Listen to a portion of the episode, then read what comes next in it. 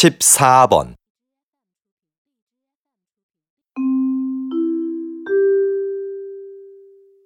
안내 말씀드리겠습니다. 서울로 가는 우리 열차는 지금 공사 구간을 지나가고 있어서 천천히 운행하고 있습니다. 그리고 우리 열차는 부산으로 가는 KTX 열차를 먼저 보내기 위해 잠시 후 다음 정차역인 대전역에서 10분간 더 정차하겠습니다. 손님 여러분께 불편을 드려 죄송합니다.